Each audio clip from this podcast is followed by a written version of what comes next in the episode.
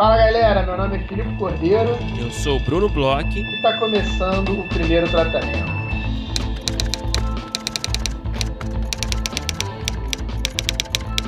Fala, Brunão! Tudo bem? Filipe Cordeiro, tudo bem por aqui? Como você está? Quanto tempo? Brunão, quanto tempo que a gente não se fala, que a gente não se vê?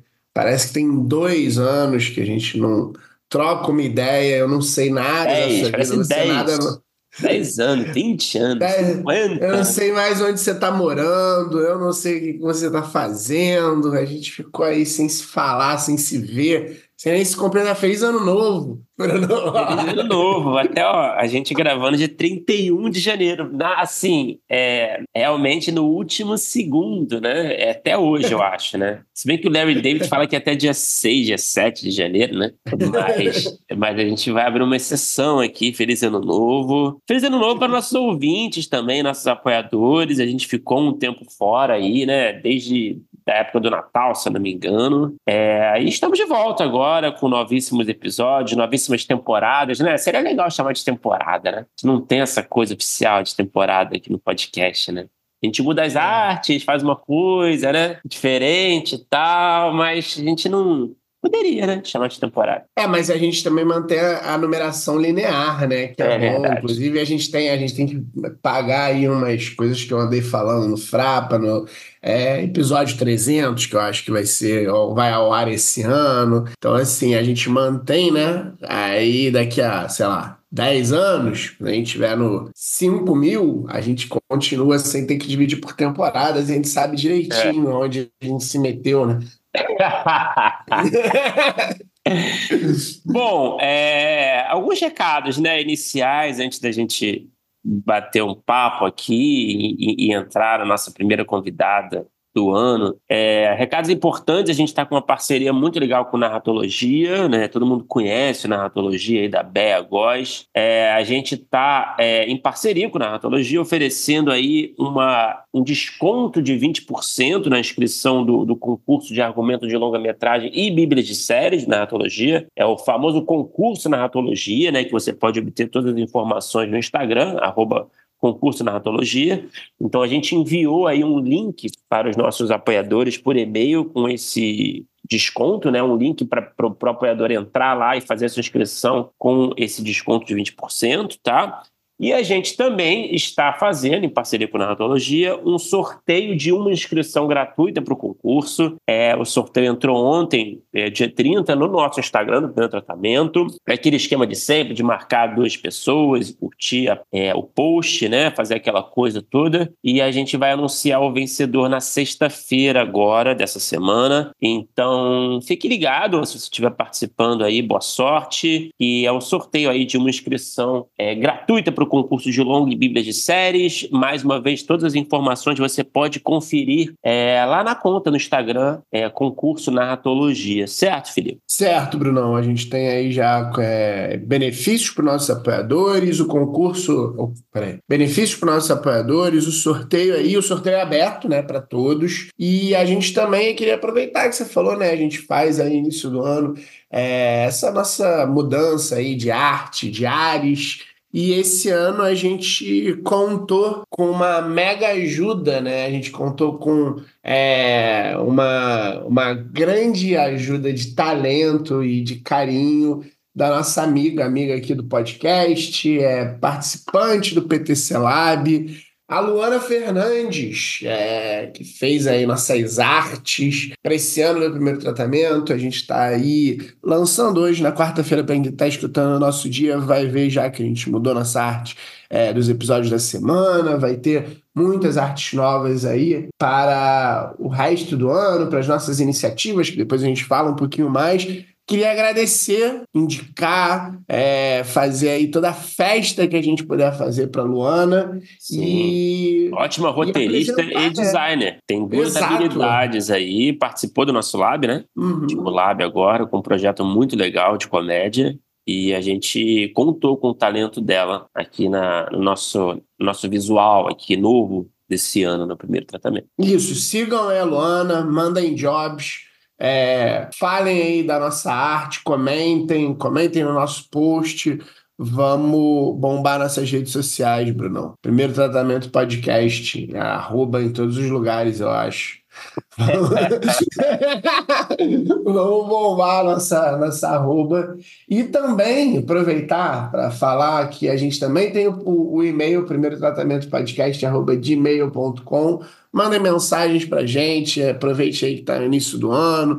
Vocês ficaram um tempo sem nos escutar. Mandem aí dicas, ideias para o nosso ano, ideias é, de convidados, de ações, de coisas que a gente possa fazer, porque a gente já tá, a gente brincou aqui que a gente não estava se falando, mas a gente já tá trabalhando, né, Bruno? A gente já tá correndo Sim. atrás. Esse ano, de novo, a gente vai ter aí, a gente sabe que são muito esperadas as rodadas de negócios, a gente já tá conversando com players, já tem bastante player até Sim, confirmado. Né? Temos uma lista considerável de players confirmados, né? A gente fica feliz, estamos em contato com muitos players e acho que esse é o último recado, né? Antes da gente começar de fato aqui o episódio tal, começar a bater um, é, um papo aqui, é, que claro, né, rodada, todo mundo espera as rodadas, primeiro semestre vai acontecer, super confirmado, é, como o Felipe falou, estamos já na produção, na missão da produção, só para dar uma ideia geral, né, é aquele esquema de sempre, em março, né, as inscrições vão acontecer em março, tá, durante o mês de março, então você pode organizar seus projetos e depois a gente vai passar, claro, todo um cronograma certinho, a gente vai comunicar, né, Todo mundo aí nas nossas redes também, por aqui, com as datas da, dos encontros, né? Enfim, e todas as informações de inscrição. Então aguarde aí que em breve a gente vai dar todos os detalhes, mas é isso que a gente pode dizer por enquanto, né? Que tá, vai rolar, já está rolando nos bastidores e prepare seus projetos para se inscrever em março. Isso aí, Brunão. E agora eu queria saber de você.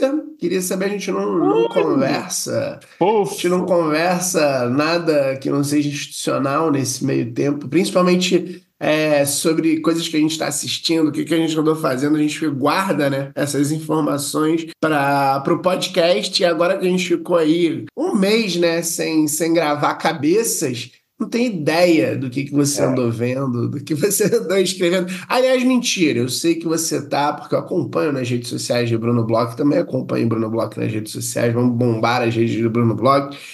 Que tem um grande filme aí com é, imagens que surgem nas redes sociais, surgem no meu WhatsApp, sendo produzido enquanto a gente conversa, Sim. né, Bruno? Bloch? Cara, eu acho que hoje é o último dia de gravação, inclusive, cara.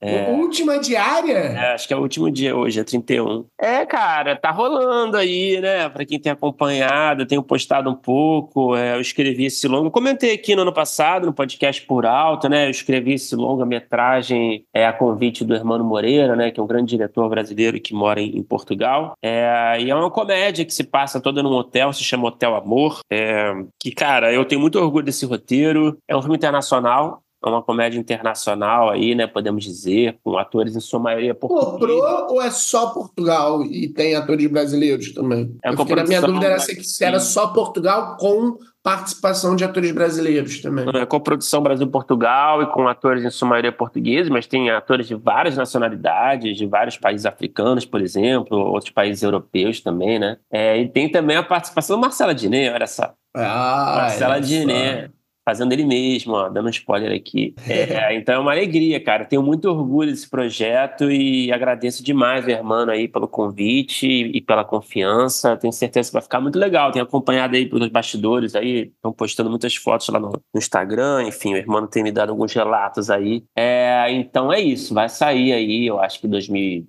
de 25, imagino, né? Ser otimista. É. é, não sei como é que é a lógica também, né, de, desse, desse, do cinema, assim, é, lá em Portugal, especialmente, né? Enfim. Mas é isso, isso tem rolado, tá? É, que mais eu posso te dizer das minhas férias? É, cara, foram engraçado, né? Foi um período bacana, cara. Recebi algumas visitas aqui aqui no Arraial. É, as visitas são sempre legais. É, vou receber mais algumas agora, especiais em breve, inclusive. É, cara, eu assisti algumas coisas. Assistiu coisa boa nesse período? Cara, eu, assim, assim, recentemente, nos últimos dias, eu assisti vários filmes do Oscar, assim. Assisti uhum. o Assassino das Flores, assisti Vidas Passadas, assisti o do Paul Diamante, porrada de filme. Gostei em geral. Né? É, eu gostei em geral, assim. É... Sabe uma coisa que eu assisti? Assisti algumas séries também, especialmente no ano passado, né? Em dezembro, ali no finalzinho e tal. É... Uma série que eu gostei muito, cara, só pra dar um destaque. A gente vai falar também, né? A gente tem muitos episódios aí pra falar. Porque... É, vai vir a temporada. De... Já teve M, né? Mas vai vir a temporada de premiações, Oscar e não sei o quê. É, gente... tem muito tempo pra falar, mas só pra dar um destaque rápido. Sabe qual é uma série que eu gostei muito, cara? Qual? Aquela Argentina, nada. Ah, não tô ligado nessa série, não. Tá ligado? Não? É um. É um, cara, é sobre um coroa, assim, meio bom vivant, assim, que é um crítico de gastronomia, sabe? Uhum. E aí ele meio, tipo, é meio.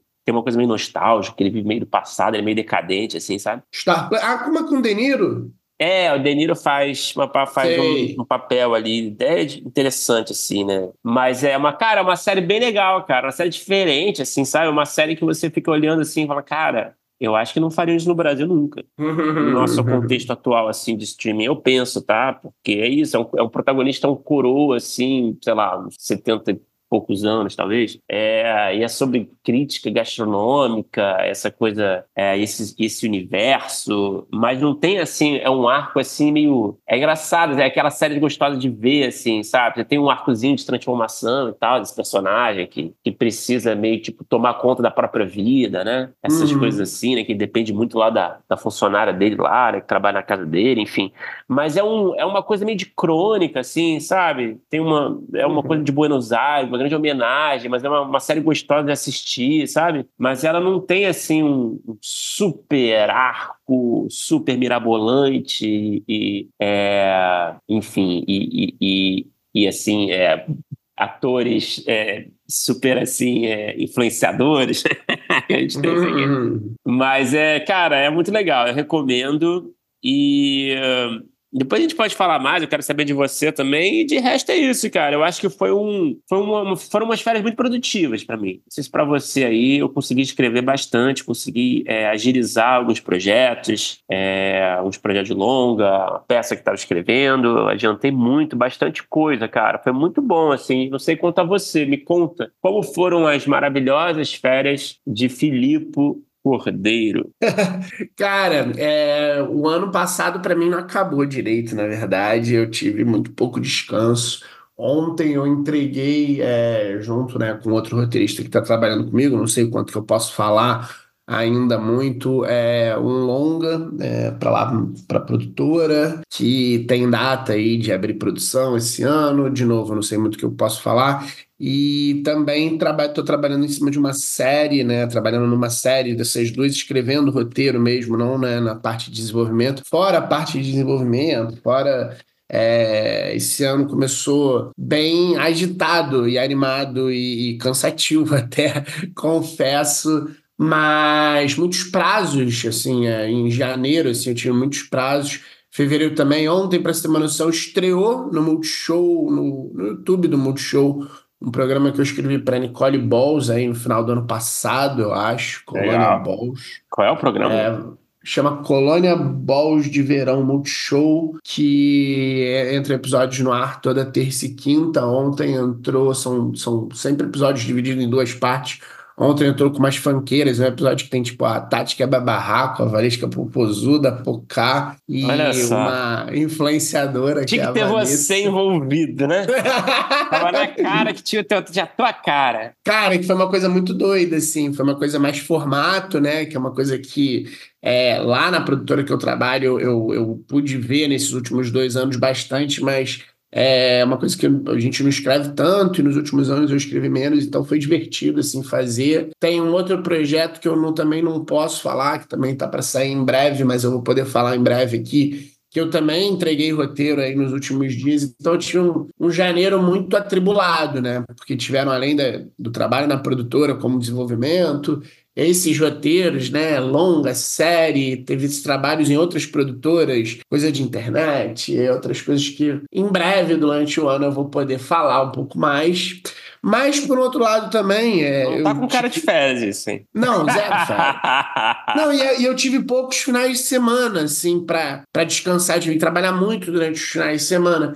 E aí, você sabe, né, que na verdade, quando os finais de semana é para eu descansar, na verdade eu não descanso, né?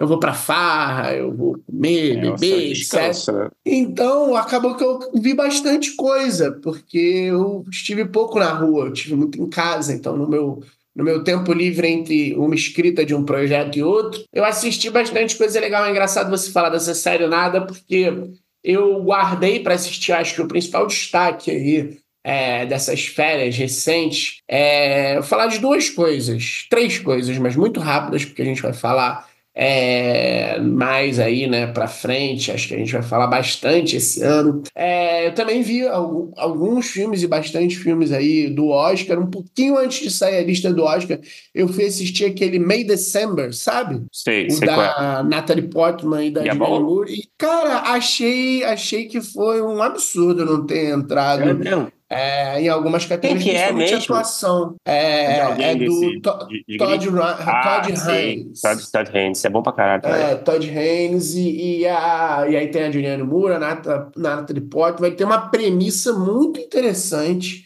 Pô, É, eu- eu, não sei se você tá ligado o que que é. Não, eu, não, eu sei, eu vi, eu vi o cartaz e tal, vi muito por alto, eu não sei o que que é. Então, eu fui meio sem saber que foi interessante, mas eu vou falar só a premissa aqui, que, que é uma premissa que chama muita atenção. Ele, ele tem uma, uma coisa meio farsesca, meio almadovariana, assim, ele tem um humor meio esquisito, que eu gosto muito, que eu gostei. Eu acho que é um filme que ele é meio.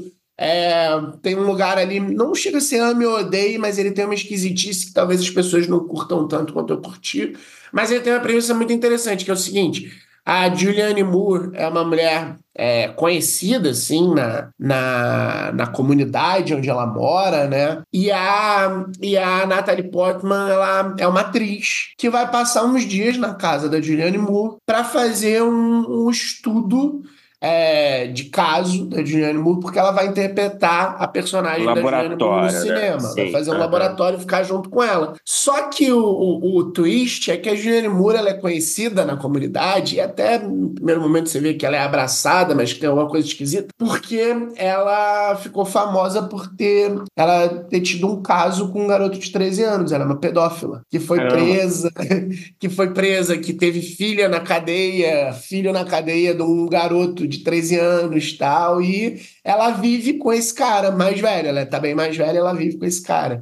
Então é uma história famosa de um crime, sabe? Quando é que a atriz tá lá pra Caramba. entender a psique dessa pessoa.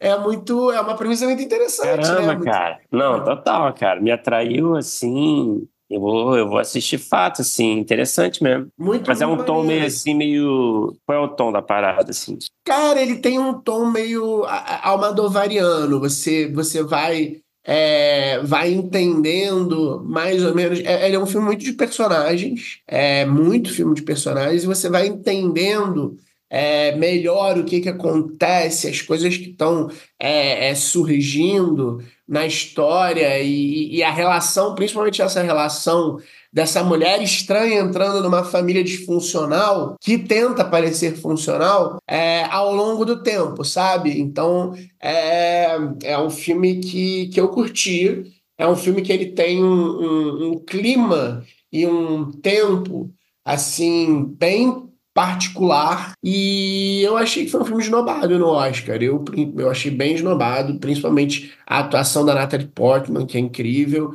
Acho que tem um, um, um final que eu, eu achei muito satisfatório, muito gostoso de ver. Eu acho que é um filme que não tra me tratou como bobo, apesar de ter alguns momentos que ele é, é, ele é pouco sutil em algumas metáforas, mas são nas metáforas e não é, no roteiro em si, no que está acontecendo no plot principal, na primeira camada, sabe?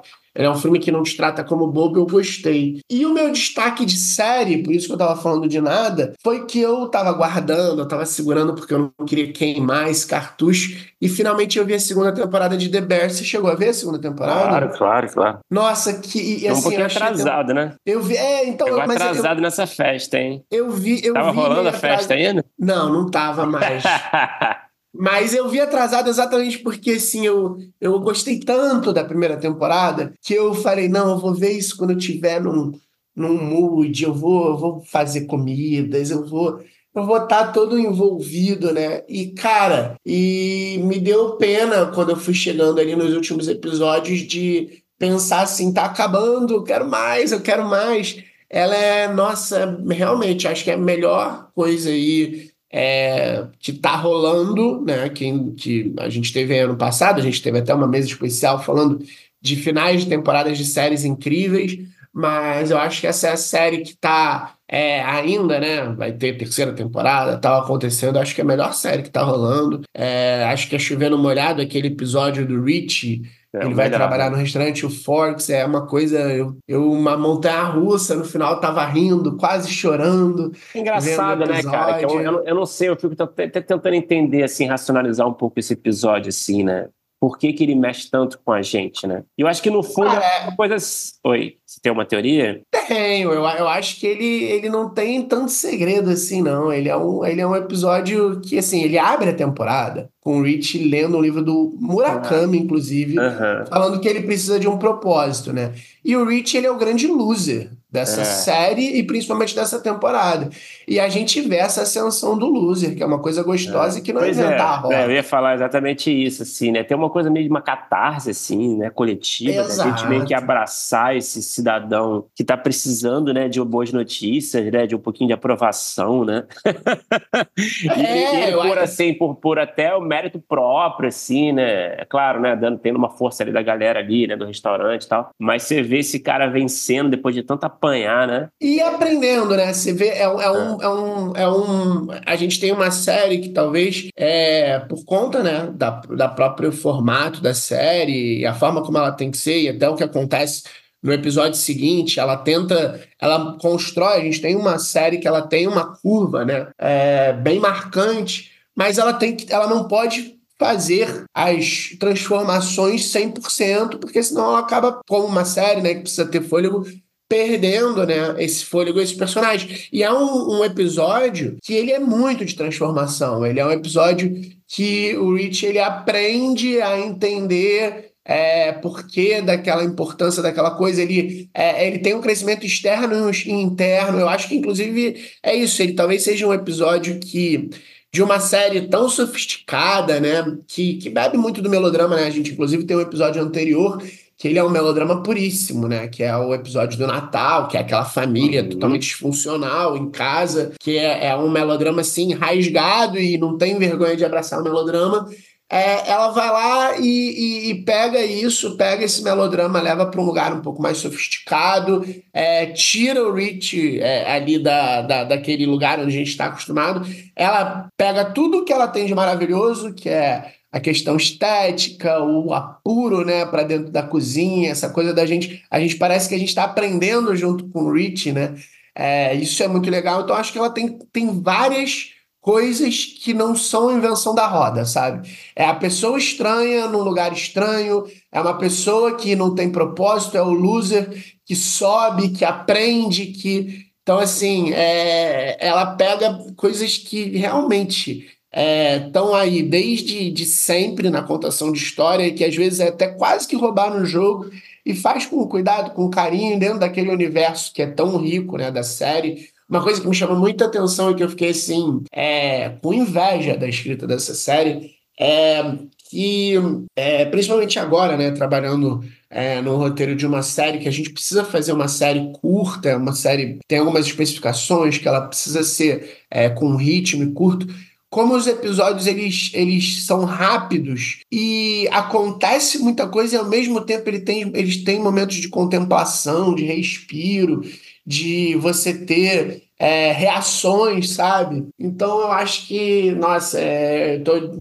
chegando atrasado, todo mundo que nos escuta já deve ter escutado, já deve ter visto, mas tem que tirar o chapéu, mereceu aí todos os prêmios. Não sei se de comédia, tá? Isso é outra conversa. É, é uma outra questão, né? É. Mas, Mas é, tipo, amei. Só, só pra gente terminar aqui, para não ficar muito longo, uma coisa que me chamou a atenção nessa temporada, acho que mais do que na primeira, foi assim: é, como certas tramas, certos arcos, eles são tão simples e minimalistas. Por exemplo, aquela a dupla de cozinheiros mais velhos do restaurante que vão fazer uhum. um, um curso, sei lá, um uma, uma, reciclagem, sei lá, uma faculdade de gastronomia, e a gente acha que vai ser um, uma, sub, um, assim, uma subtrama, assim, né, que vai se estender e vai ter algum peso, assim, maior, assim, em termos de, até de, de minutagem, né, de, de, de enfim, hum. de conteúdo em geral. E você vê as cenas que acontecem nessa, nessa trama são tão minimalistas, não tem nem diálogo direito, você tem é. abrindo as facas lá, alguém dando a faca para ela, o cara experimentando a comida e falando legal,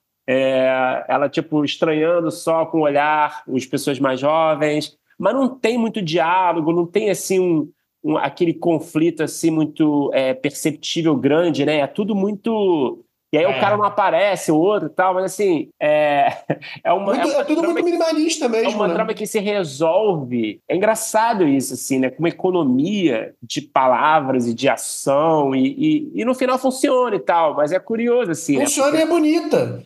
E é bonita. bonita a, gente, é. a gente tem esse conflito que a gente vê é, devagar, por exemplo, dela com essas pessoas mais novas, eles dois serem esses, esses caras mais velhos. Aí resolve numa cena é, e ela tá lá bebendo, um, né? Bebendo é, com a é quase galera. um clichê, ela é. indo beber no bar Mas galera, não mostra ninguém no... também, não tem esse personagem. É, e canta no não... karaokê, sabe? Né? É isso, assim, é, ela é uma série que ela, ela, ela, ela tira... Eu acho que ela tem um universo que ela explora de uma forma muito é... E aí eu não vou dizer nem aparentemente, porque é um universo que eu conheço um pouco e gosto muito. Ela explora de uma maneira quase que profunda, assim, né? De, de cozinha, de restaurante, de gastronomia mesmo, é, com muito. É, ela passa muita verdade, né? Então, assim, ela tem um universo que ele é, ele é muito forte.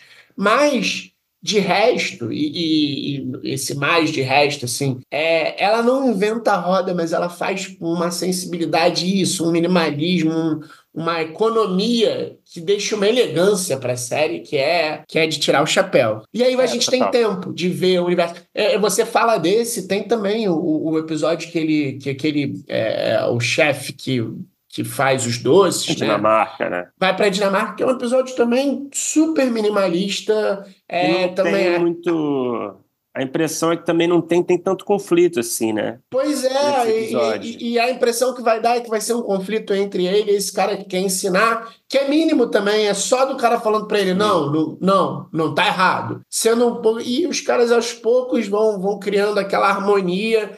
Ela é uma puta é. série, assim. É, é uma. É, eu acho que. É, é, tem vários momentos aí nessa temporada que eu acho que são contraindicados, assim, nos, pelos manuais, né? De roteiro, né? É, ele, são, é, a história é contada de outra forma. É, ela, ela, ela, tá mais nas reações do que nas grandes ações, né? É. Mas, enfim, a gente pode conversar com mais detalhe também em um episódio futuro, né? Porque a gente está falando aqui há quatro horas. Mas olha, vamos para a nossa primeira convidada de, de hoje do ano, né? Enfim, nossa primeira convidada. Vamos para a nossa primeira convidada do ano, é uma convidada super especial é, tem um perfil aí super diferente, né? É... Pô, peraí, cara, eu saí do negócio que eu tava. Uhum. Tem um perfil super diferente aí, não é uma roteirista, mas entende tudo é, de roteiro, é, trabalha com desenvolvimento, trabalha com gestão de talentos e projetos hoje na Condé Mais, mas ela passou aí é, por diversos cargos aí em, em, em, canais e plataformas diferentes, né? Ela foi gerente de desenvolvimento e conteúdo original no Star Plus, ela foi gerente de desenvolvimento de conteúdo curadoria na Globosat, né, nos canais Globo, trabalhou no, é, como coordenadora de, de, conteúdo lá no Canal Brasil, enfim. Ela sabe tudo aí, é, entende muito de roteiro, é, desse, desse, desse mundo mais executivo, é, do entretenimento, enfim, da, do cinema, da TV. É, fun fact, Felipe, não sei se sabia, mas ela foi a primeira pessoa para quem a gente teve uma. A gente apresentou o BO, já feito. Ah, é? é? Lá no Festival de Gramado, na rodada de negócio. Foi a primeira reunião que eu e o, e o Pedro Cadori tivemos lá. A gente estava lá com o filme lá, é, no festival, a gente teve essas reuniões. E ela deu várias dicas que foram muito importantes para o filme de fato acontecer, a gente conseguir lá é, licenciar o filme e tudo mais. Enfim, então eu só tenho a agradecer a ela. E, cara, foi um papo muito legal que a gente teve com a Carla Domingues. Cara, foi ótimo, né? Foi. É, eu acho que ela tem muita experiência aí, né? Falou de, de, desse ponto de vista dela tão particular sobre essas questões que a gente fala aqui, né, no dia a dia, né, do mundo do roteiro. Eu adorei. Cara, eu adorei. Eu fiquei em êxtase. Para mim, é, é, como a Filipe aqui no podcast foi importante, como a Filipe que trabalha com desenvolvimento, que trabalha com os canais. Ah, teve é, isso, né? Poxa, eu fiquei, eu tava em êxtase, ouvindo, conversando, trocando. É, acho que a gente abriu aí com chave de ouro mais um ano de podcast. Tô, fiquei animadaço com o papo. Vamos escutar, porque foi bom demais.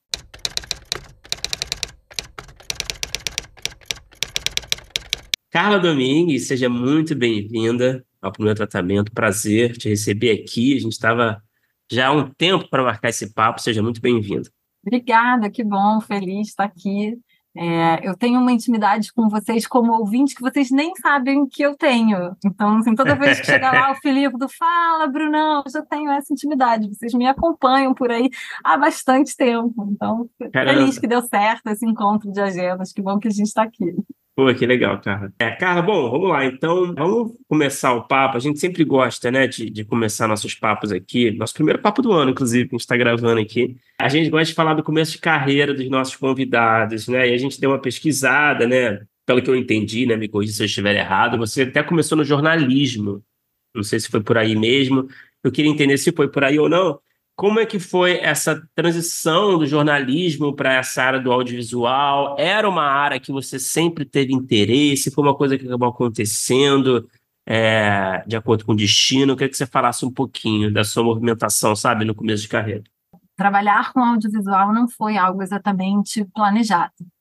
Né? Voltando lá para o começo, e aí por esse começo de universidade, eu comecei fazendo jornalismo e história ao mesmo tempo é, né, aluna ali empenhada, dedicada, e levei essa vida dupla durante dois anos e meio.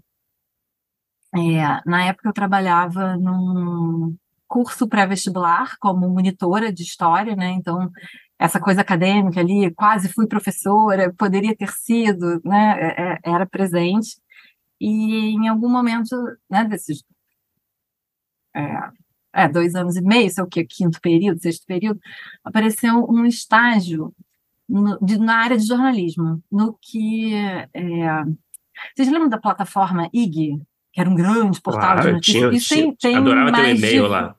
De 20 anos, né? Uhum. Então, assim, o IG naquela época era uau, o IG. E a redação no Rio de Janeiro funcionava dentro é, da redação do jornal o Dia. E era então a experiência de, pô, tá num jornal de verdade, né? O que todo estudante de jornalismo, né, ou pelo menos a maioria dos que estudavam comigo, gostaria de estar. E nisso, tranquei a faculdade de História, abandonei o, o trabalho como monitora né, para vestibular a carreira de professora e fui estagiar no IG. Dentro do IG tinha um, um, um dos sites chamado Babado, com notícias de entretenimento, cultura, fofoca e né, dentro de entretenimento audiovisual, filme, série, novela. Então, eu comecei a estagiar indo cobrir é, lançamento de novela, pré-estreia de filme, peça de teatro, e fui ficando muito perto desse universo que já era, né, é, enfim, que eu já gostava de consumir, já era ali uma, uma espectadora, e, e fui ficando mais perto desses bastidores, né, gostando, enfim, é, né, a parte é, fofoca da coisa sem nenhum demérito ao trabalho, né? É, é, me interessava menos, mas me interessava muito o conteúdo e aquelas pessoas. Então, tinha lá a noite da pré-estreia do filme do fulano.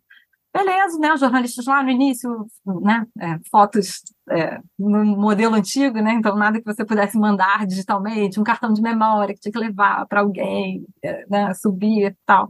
É, notícias sobre aquela noite, quem foi, quem não foi. E aí, quando acabava o trabalho, muitas pessoas iam embora, porque, enfim, o trabalho era só a, a, a, o tapete vermelho ali, a, pré-estreia. Eu ficava para ver o filme, eu ficava depois, eu ficava para conversar com as pessoas, e isso foi, eu fui adentrando, sem imaginar que no futuro estaria né, trabalhando com isso.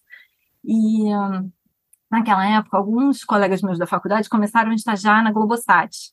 Né? A Globosat era o braço de TV por assinatura do Grupo, Gro, do Grupo, Grupo Globo, aqui no Rio de Janeiro, é, né? com os GNT, Multishow, Sport TV, Telecine. E aí eu fiquei sabendo de uma vaga no Canal Brasil.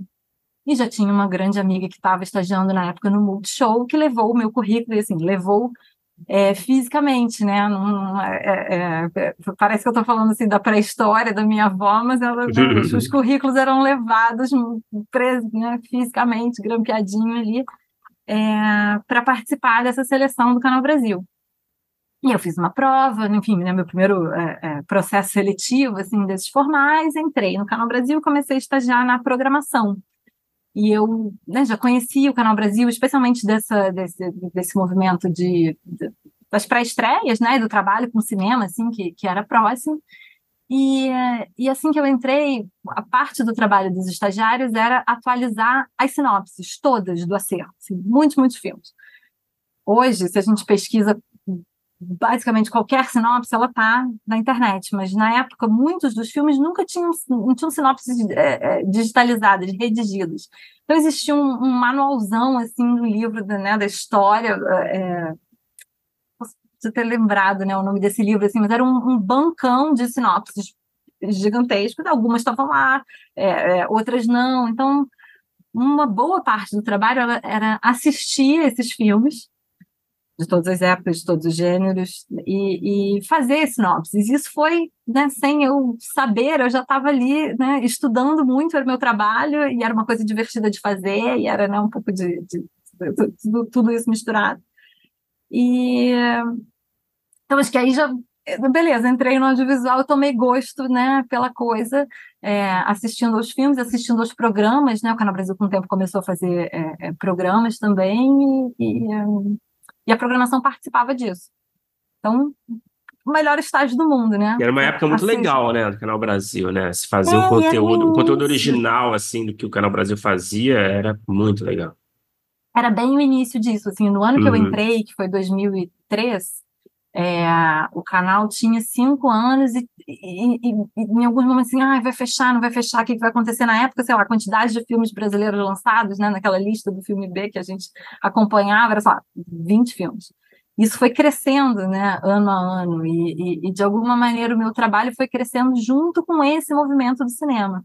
Então, antes ainda de eu né, me, me, formar é, jornalista, eu fui contratada no Canal Brasil é, por uma vaga ali recém-criada, que era dentro da, da programação do canal, mas para trabalhar com aquisição de conteúdo. Então, para além de assistir aos filmes que né, estavam ou estariam disponíveis, eu tinha que negociar os direitos desses filmes com realizadores, com distribuidores, com, é, né, em parceria ou não com outros canais. Então, começou é, é, essa parte do trabalho de negociação e de conteúdo ao mesmo tempo né? É, é, e, e, cortando para hoje, né? Quem trabalha com desenvolvimento e agora como agente de talentos é, é um mix de ler roteiro e ler contrato. Então, isso já estava lá na origem, mas eu não imaginava né, que, que, que, que a trajetória, que o caminho é, é, seria esse. E aí, é, você, logo depois, eu fiquei bem curioso, achei até que você fosse continuar. Aí, logo depois, você se forma em, em jornalismo mesmo, e vai trabalhar direto a vida inteira com audiovisual? Vou trabalhar direto a vida inteira com audiovisual, sem, sem voltar. Nada de jornalismo, se, se, se livrou. Não, mas de alguma maneira, essa coisa do jornalismo está em mim e tem a ver assim, com um momento, é, é, né, mais recentemente, em, em player grande, do lançamento.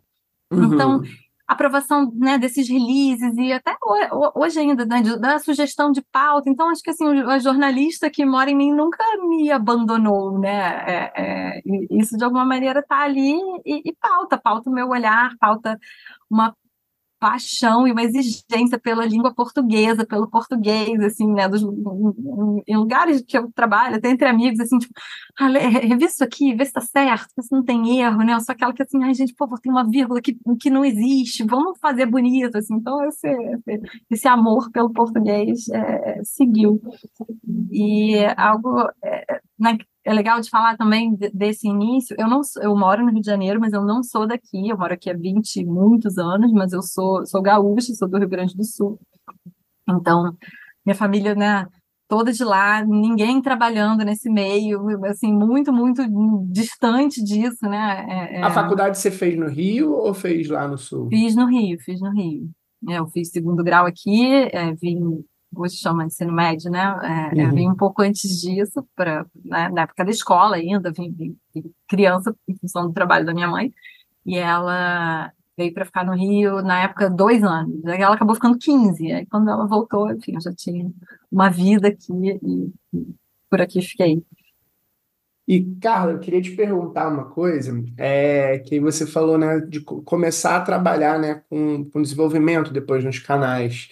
E, e eu queria especialmente fazer essa pergunta desde antes da gente conversar, porque hoje em dia eu trabalho com desenvolvimento em produtora. E aí, é muito engraçado você falando já nesse, nessa primeira resposta que existem é, grandes diferenças até. Existem várias coisas que elas conversam, mas existem grandes diferenças, como, por exemplo, é, é, imagino que um pensamento é, de grade, de lançamento, que foi uma coisa que você já falou, que é uma coisa que sempre está um pouco no, no olhar, é, porque assim, a gente já conversou bastante sobre desenvolvimento aqui né, no, no podcast, mas muito com é, o desenvolvimento dos roteiristas, das produtoras, e aí eu queria saber como é que é esse desenvolvimento do outro lado do balcão. É, quais são principalmente, talvez, as diferenças, sabe? Assim, de. É, que, que é a tal história. A gente aqui, né, como roteirista, a gente vem com a nossa ideia e vai desenvolvendo ela e vai crescendo ela, e, e, e a gente não está pensando, às vezes, nem para onde essa ideia vai e nem onde ela vai ser vinculada, a gente só gosta e vai, e, e em determinado momento mais para frente, vai tentar procurar uma produtora para tentar pensar num canal. Então, assim, esse outro lado, ele nesse lugar, ele já começa muito diferente, né? É, ele já começa diferente e com uma formação que é muito múltipla, né?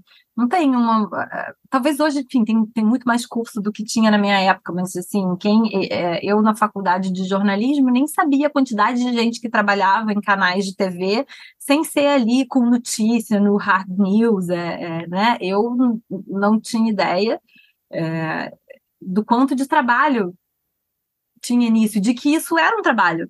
Né? Então, eu acho que hoje isso não sei, tenho essa impressão de que é, é, existe mais esse diálogo, né, entre a faculdade e o mercado, assim, eu vejo volta e meia até, é, né, convites de, de, de, pessoas que seguiram a vida acadêmica, ah, pô, vem aqui contar um pouco do seu trabalho, assim, um intercâmbio, um trânsito que, que não existia. Então, dando essa volta para chegar na sua pergunta, acho que a formação do, do executivo, né, e eu me, ve, me vejo, assim, né, uma executiva de TV, streaming, cinema, um pouco de tudo junto, ela é uma formação ampla, não tem nenhuma faculdade que você tenha que fazer para trabalhar com isso, né? Acho que é, é mas o jornalismo, por dar uma pincelada em muitos assuntos, eu acho que acabou sendo uma boa formação completa, assim, de algum jeito.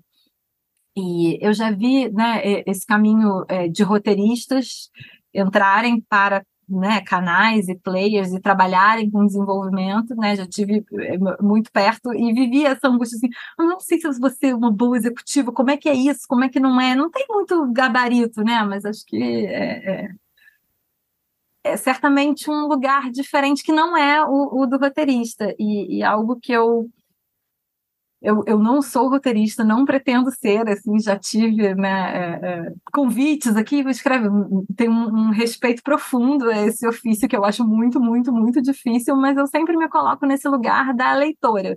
E, e tudo que eu fui buscando né, ao longo da, da, carreira, de curso, de formação, de troca de ideia com quem eu, eu né, gostava de acompanhar o trabalho, é para ser essa, essa boa leitora e essa boa executiva. Eu vou aproveitar até fazer fazendo um pouco do, de link assim de assunto dessa dessa última pergunta com a resposta. A gente, né, a gente tem um grupo de apoiadores que a gente sempre abre para perguntas. O Gabriel Maurer, ele perguntou onde que você acha que mora a autenticidade de um projeto. E aí eu até complemento assim, sabe, pela sua experiência trabalhando em diversas empresas diferentes, canais e plataformas. É, e até como parecerista, né? Eu vi que você trabalhou como parecerista de editais, costuma trabalhar também. É, eu queria saber, assim, na sua visão, o que, o que costuma fazer, assim, um projeto se destacar na sua visão, assim, se destacar entre os demais? É, é um tema potente que está que tá em, em, em voga, que está, enfim, dialogando com o que a gente está vivendo na sociedade no momento, né? Que, a gente está, você lê o projeto, é o, são personagens fortes. Você acha que o visual, por exemplo, de um projeto, vai, a parte estética de um projeto que você recebe, de um pitching que você assiste, ele tem um impacto tão grande quanto às vezes? Enfim, queria que você falasse um pouco assim do seu ponto de vista, sabe, em relação é, a autenticidade, né, como o Gabriel perguntou, e também é, de características gerais, né, de, que, que podem se destacar aí quando você vê pela primeira vez esses projetos. Legal, Bruno, você falar desse momento de ver pela primeira vez o projeto, né? Eu, eu sou é, é, romântica nesse ponto, assim, eu acho que a primeira vez que você entra em contato com um projeto, com um conteúdo, ele é um momento especial que não volta. Então, é, é, ele tem que ser né, muito bem aproveitado ali e, e o projeto para ele né, caminhar tem que, tem que gritar, tem que brilhar de algum jeito, porque, como você bem disse, é, né, os projetos estão aí no meio de muitos outros que não vão existir. Eu tive um chefe uma vez que veio com um diagnóstico dizendo: ah, você já se deu conta que talvez 90% disso aqui que a gente está lendo não vai existir, não vai ser produzido. Eu falei: ah, não tinha feito essa conta, que desesperador, que angustiante e tal, mas acho que eu achei que fosse até é mais. Isso mesmo. É, achei... não sei, não sei, Instituto de Pesquisa a confirmar, sei. mas acho que dá para.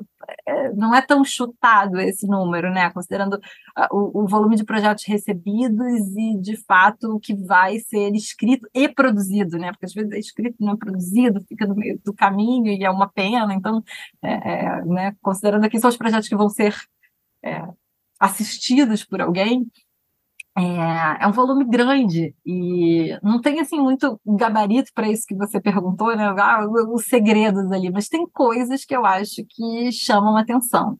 E sempre quem está lendo projetos em né, canais e, e players está tá praticando né, um exercício ali de, de futurologia, de olhar lá para frente, daqui a no básico, dois, três, mais anos, né? O que, que o mundo vai estar tá querendo ver, né? O que, que qual, qual vai ser a demanda? O que, que o mundo vai estar tá querendo? O que, que o mundo vai estar tá precisando ver? E, mas já e... tem, desculpa, Carl, mas já tem assim, desculpa te atrapalhar, só porque é, não sei se essa pergunta, eu posso fazer essa pergunta também, claro. mas assim, é, existe, costuma existir algum tipo de briefing, talvez, não em termos de conteúdo, existe uma demanda que, que, que está alinhada com essa busca, geralmente, não? É, falando assim, né, de uma forma geral, e, e cada né, player tem lá suas, suas, suas é, caixinhas a preencher, mas, mas falando de plataforma, né, acho que é que se aplica a todos. Tem ali o que a gente. É, é prateleiras a serem preenchidas. Então, e determinados gêneros, sempre vai ter uma demanda por eles, assim, claro que você vê uma, uma coisa ficar mais quente ou menos quente, mas assim, né, falando no Brasil, séries de ação, crime, tiro, porrada e bomba, toda plataforma tem a sua e já estava ali buscando segundas, terceiras, né, porque também tem um exercício de, é, é, se o público que chegou aqui gosta disso, eu tenho que oferecer coisas parecidas para que ele fique aqui na minha plataforma e não vá para outra, né, é, biografias é sempre uma tendência, assim, é, é, é, eu nunca vi um executivo não querer ler um projeto biográfico, é, sendo alguém conhecido ou não conhecido, mas, assim, histórias reais, isso não só para o Brasil, né, acho que é, algo para o mundo, histórias reais têm um, um, um peso importante. quando você pergunta sobre o, a, o material visual, né, a apresentação, isso sim pode chamar atenção, mas não adianta ser né, lindo por fora e se você espremer aquilo ali não ficar de pé. Então.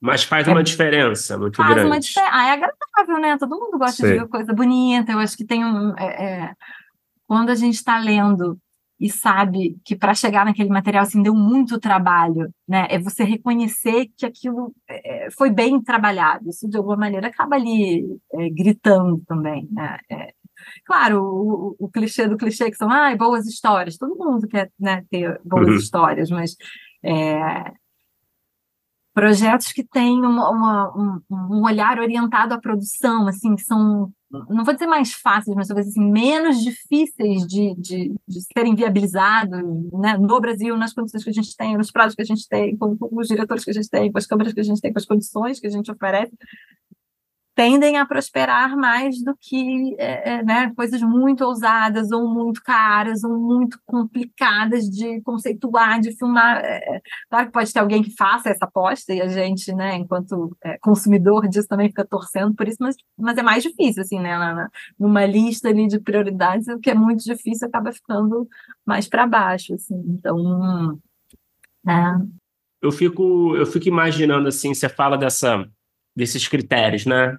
Esses critérios de o que, que torna um projeto especial, vai, que os destaca entre os demais, entre os demais, os demais, as características né, que esses projetos têm. E é tudo muito subjetivo, né? É tudo muito subjetivo. Por mais que a gente tenha aí esse, a ditadura do algoritmo, né? a gente tem esse mundo e tal. É, eu, fico me, eu fico imaginando assim, não sei se existe isso, até que eu queria saber um pouco assim, como é subjetivo, é, cada avaliador, cada executivo tem uma opinião, e eu fico me perguntando se existe uma luta, assim, sabe? De, de talvez, sabe, de, de, se ter uma luta interna, assim, de defender. Às vezes uma pessoa defende um projeto internamente e vai. É, faz parte isso também? É uma coisa que acontece? Como é que funciona isso? Esse é muito do dia a dia, né, de quem trabalha com desenvolvimento né, nas produtoras ou mesmo nos canais. É quando o criador cria lá seu projeto, apresenta, ele tem que ir convencendo muitas outras pessoas a embarcar naquela ideia e naquele projeto dele, né? E, e, e quando você está trabalhando é, é, player, não é diferente. Então, assim, ser a primeira pessoa né, do, do, do canal a ouvir um projeto e aí ir buscando outras pessoas que vão concordar com você e que vão é, é, né, somar esforços, muitos, muitos esforços para que aquela ideia prospere e, e né, no caso de player internacional, né, chegue no topo aqui do Brasil. Então, ah, o Brasil gostou. E você tem que né, pitchar internamente para outros executivos que estão fora, que podem conhecer o Brasil ou não, que podem gostar do Brasil ou não. Então, assim, é, é o executivo acaba sendo também um pitchador né, de, de, de projetos. E eu tenho é, um caso que eu gosto de lembrar, e que é uma ideia, né, é, é um projeto feliz e que segue é, colhendo bons frutos, que eu fui né, a primeira pessoa, no, no caso do Grupo Globo, a ouvir é, o projeto do caso Evandro. Olha só que legal. E aí eu estava numa, né, numa reunião com, com é, minha colega, né, outra executiva, que é a Erika Wurtz, e ouvimos esse projeto e ficamos muito empolgadas. E o podcast, na época, ainda não tinha bombado muito, assim, ele já, né, já tinha ali uma boa base de, de fãs, mas não era, assim, números, é, não vou lembrar exatamente dos números, mas não, é, não era pela quantidade de ouvintes que a gente ia convencer. E aí, né, gostamos muito daquilo, vai, quem a gente vai trazer para somar aqui com a gente, né? Chama mais gente, mais gente, mais gente, e, é, é, e até ele ser aprovado, é, é, esse, esse caminho interno é grande. E aí eu lembro que quando ele foi aprovado, assim, né, um tempo depois, é, a gente vai atualizar esses números, ah, o podcast foi ouvido, né? talvez o número inicial seja da ordem, de, sei lá, de 200 mil ouvintes, o que já é bastante. E quando ele foi aprovado, era assim, 2 milhões. Isso em né, um tempo, sei lá, um, menos de um ano, talvez, até, foi rápido, porque a gente, gente, ter uma oportunidade aqui, se a gente não fizer, alguém vai fazer, também né, tem, tem, tem esse medo, assim, ah, tá, tá exclusivo aqui, mas a gente demorar muito, né, sempre pode vir um vizinho ali, né, a ideia boa, todo, todo mundo quer, assim, e, e, e de um projeto né, que foi feliz, que, que teve sucesso e que né, continua tendo repercussão para além da tela, né, mudou a Sim. vida, mudou a lei e tal. Assim, é, um, é, um, é um caso legal ser essa. Ah, começou aqui no meu ouvido, depois ele seguiu uma carreira né, é, gigante, aquilo que a gente brincava. Do, ah, quando você for indicado ao Emmy, quando for indicado ao Emmy, foi indicado ao Emmy. Assim, então foi né, aquele, aquele gol de um monte de gente, assim, é legal. Carla, esse assunto também me interessa muito. Eu queria te perguntar uma coisa. É, eu estava conversando no final do ano até, é, lá dentro da produtora, inclusive, é, sobre como você estava falando sobre essa coisa de que 90% né, das coisas não são produzidas, e eu ainda acho que ainda tem um outro, um outro, uma outra questão nesse nosso trabalho, é que é, mesmo as coisas que são produzidas, é um trabalho que ele é muito difícil da gente determinar é, no início, no desenvolvimento, e aí por isso também conversando e, e me interessa muito, a gente determinar um sucesso ou não. A gente é, tem muitas expectativas, a gente faz é, várias é, é, é, projeções, etc. Mas é, é, muito, muito, muito difícil. Tem até um livro que eu gosto muito, que não é nem sobre audiovisual, é um livro sobre matemática, que chama O Andar do Bêbado, que ele fala sobre como a gente, o ser humano, não é muito preparado para aleatoriedade matemática. Assim. E aí ele fala que quanto mais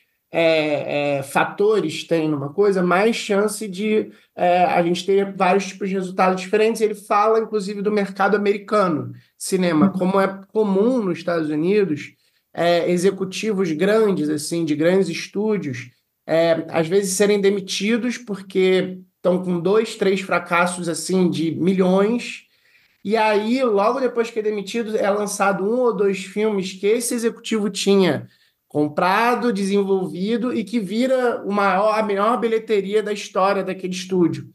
E aí ele usou, ele usa esse exemplo do mercado americano muito sobre isso. E aí eu queria te perguntar, a gente estava conversando um pouco antes aqui, você falou que já teve envolvido em 25, mais de 25 projetos, produtos. É, se você consegue identificar, eu, é, é, de novo, eu sei que sucesso é muito difícil identificar, mas você consegue identificar quando é, um projeto você acha que ele é mais ou menos promissor, é, tanto no primeiro momento quando você lê, até durante o processo. Existem algumas coisas que você consiga identificar é, promissor mesmo, para bem e para mal, sabe? Tipo, ah, esse projeto começou interessante, mas degringolou vai dar ruim. Isso dá para identificar mais fácil, talvez, ou é tão difícil quanto, é, porque existem também a, a, a, gente a gente vê muitas coisas serem feitas bem certinho, que a gente acha que vai dar muito certo e não necessariamente acontece. Mas também tem o outro lado, existem algumas coisas que às vezes as pessoas fazem meio despretensiosamente que viram um, um grande fenômeno popular, assim. É... E aí eu queria saber se nesse tempo você consegue identificar, você consegue é, ter algumas pistas, pelo menos, enquanto você foi falando, eu fui pensando né, em exemplos. Ah, eu acho que com isso aconteceu esse. Ah, acho que com isso né, pode ter acontecido outro. É, trabalhando no, eh, né, no ambiente ali das séries, eu acho que tem menos o trabalho despretensioso, né, que você colocou, porque pelo contrário, tipo, é, né, é caríssimo, assim, tem que dar certo, tem que estar todo mundo fazendo mesmo, né, fazendo a mesma série, feliz e satisfeito com essa caminhada, que é difícil, né, assim, cara, projeto é problema, então, né, os problemas que são resolvíveis e os que já estavam lá no início e, né, vão, vão, vão, vão seguir carregando isso, mas eu acho que tem é, é, alguns projetos e que e tem um deles que eu ouvi você é, é, contando, que a gente de alguma maneira participou em momentos bem distantes, mas que chegou nesse sucesso, que é a série do Betinho. É, né, eu estava lá no dia 1 um da série do Betinho, na primeira parte do desenvolvimento e tal, e, e né, não acompanhei ele a filmagem e algo que eu já vi você contando aqui no podcast dessas etapas posteriores, mas o projeto do Betinho era algo que, para qualquer pessoa com quem a gente falava, eu imagino que você tenha seguido também, tipo, ah, que legal, ah, sabe, dá aquele quentinho no coração, assim. Então, é, é claro que ajuda muito quando a campanha de lançamento é é, grandiosa e proporcional a isso, né? É, eu, eu ouvi outro dia você comentando que, pô, pela primeira vez no seu Natal, sua família, pessoas, pessoas normais, tinham visto um negócio que você fez. Isso é muito é. legal. Né? É, é. Mas também já vi séries muito boas que não tiveram um lançamento gigante. E aí, no, no Natal da pessoa, talvez nem muita gente tenha assistido. E, e, e não é um problema do conteúdo. Né? É, é uma, é, são escolhas, e, e né? é, claro que a gente pode né, reclamar, ah, pô, o marketing não está vendo isso. Ah, eles estão lá fazendo escolhas, né, tomando decisões baseadas em né, critérios comerciais e metas de sucesso. É, mas é uma pena quando algo que é muito legal chegou em tão pouca gente, e aí não vira esse, né, esse hit na festa de Natal das pessoas. Se quiser, cara, fazer mais uma pergunta aí, fica à vontade. Eu fiz várias aqui. É, não, não sei se roubar, eu, eu tô, eu tô me quero roubar acho seu que brilho. Fico, acho que eu fico fugindo muito, assim, tem outra coisa, voltando lá do negócio da carreira, é, parênteses aqui que abrimos, é, que eu trabalhei com desenvolvimento até metade do ano passado e eu entrei, a partir desde setembro, numa agência de talentos, né, é o que eu faço hoje, hoje eu agencio Sim. roteiristas e diretores, eu estou, estou trabalhando com a Carol Condé. Vamos entrar e... lá. Sim, sim. Ah, tá, então tá, e aí... Não, vamos entrar, vamos entrar. Não, porque é algo legal da carreira, porque eu não. Quando a Carol me chamou para conversar e perguntou: pô, você já pensou em trabalhar numa agência? Já pensou em ser agente? Eu falei: não, mas, mas por que não? Né? E, e, eu acho que esse olhar de quem comissionou tantos projetos que estava lá ajuda né, os, as pessoas que eu agencio hoje, pessoas de quem eu estou próxima, é, é, a talvez serem mais assertivas nessas apresentações. Né? Então, assim, ler um projeto e entender, será que ele está no momento de ser apresentado? Ele está maduro? Hum, será que ele pode ficar mais parrudo se a gente né, já trouxer um diretor? Ah, será que tem um, alguém do elenco que a gente possa somar aqui e chegar com ele ao mercado mais irresistível? Legal. Então, Pô, mas é... eu queria aproveitar, inclusive, isso que você falou, então, é, para te perguntar, inclusive assim, aí é para perguntar, não, e, e dentro desse parênteses eu quero manter ele aberto, que eu queria te perguntar que, que agora tem um pouco dos dois lados, né? Você, como alguém também, de novo, que estava no outro lado da bancada, é, e agora está olhando para os projetos que chegam para levar é, para canais, para players, etc. É, o quanto que você acha que é interessante o projeto estar tá parrudo, pensando também nesse outro lado de que quando um canal entrar, quando é, entrar, às vezes, um, um, talento que o canal traz, é, vão ter mudanças. É, em termos de, tipo, de, de é, trabalho mesmo, assim, vamos dizer assim, é, é, um piloto, tentar trazer um, um ator, um diretor, às vezes não é bom escrever muito, é uma Bíblia mais ou menos desenvolvida. O que, que você acha que é interessante para se chegar em canais em termos de tamanho de projeto? Nos casos que eu participei, poucos projetos tinham pilotos escritos. Né? E eu acho que o streaming caminhou para um momento em que é, é, é, o desenvolvimento é financiado, né? Ele, ele é pago, que é ótimo, diferente do momento anterior, eu disse, ah, tenho aqui um roteiro que eu escrevi, né? Por, por conta própria. É, acho que que bom que chegamos nesse, nesse conforto onde o desenvolvimento é remunerado. Pode melhorar? Pode melhorar, mas ele existe. E, mas chegar com uma boa Bíblia é o, o básico para uma conversa começar. Né? E aí é, já é interessante ter descrição de personagem, um arco de temporada, é, sinopses dos episódios, algumas têm, outras não têm. Eu, pessoalmente, acho que não é mandatório, né? Porque isso sim é algo que vai. Tudo, tudo vai mudar, né? O projeto vai, vai ali se, se transformando, mas se, se tem um bom arco e uma boa premissa, a chance dele é, né, ser escolhido ali, vingar, é maior. É, eu acho que pode ser legal, é, é, Carla, falar um pouquinho mais assim da, de como está sendo essa experiência na Condé Mais, né? Tipo, você falou um pouco até no começo é, que o seu trabalho é ler roteiro e ler contrato, né? Basicamente. É, eu queria saber, assim, é muito diferente, assim, pensando nesse aspecto do que você fazia antes, assim, é um mundo completamente diferente ou é, muito, ou é, ou é, é tudo interligado, assim, né, em termos de funções? E eu queria entender um pouquinho dessa dinâmica, assim, né, você, você agora você trabalha numa agência, né, de talentos, né, você agencia roteiristas e você também trabalha, né, com esses roteiristas, é, faz uma espécie, assim, de, de, de um, enfim, literalmente um agenciamento, né, uma consultoria, né, digamos, desses projetos pessoais, desses roteiristas, é, até onde vai assim o escopo assim desse trabalho? Quando a Carol Condé me chamou para né, trabalhar na agência, é, eu confesso que de cara eu não tinha pensado nisso. Ela perguntou, poxa, você já pensou em ser agente, né? Quando eu saí do, do, do, do streaming. E de imediato eu falei, podemos pensar nisso eu lembro que quando é, começou, né, os, os, primeiros roteiristas a serem agenciados, eu, enquanto executiva, pensei, poxa vida, mas meus amigos roteiristas não estão tudo bem de vida aí, trocando de carro todo ano, não, e ainda vem alguém e fica com uma parte, como é que é isso? Meu, meu primeiro estalo não foi positivo. E eu comecei a conversar com esses mesmos amigos, que alguns, né, que já tinham a gente, e disseram, não, mas é bom, porque a gente é, alguém negocia essa parte é difícil, não sei dar preço no meu trabalho, não sei o quanto os outros estão ganhando no mercado, estou achando maravilhoso, alguém organiza minha agência. Falei, bom, então se vocês acham bom, eu também acho bom, e né, podemos ser é, é aliados nisso. Eu acho que é, né, de lá para cá, isso tem uns três anos mais ou menos, esse movimento se intensificou, né, até com o surgimento de, de outras agências.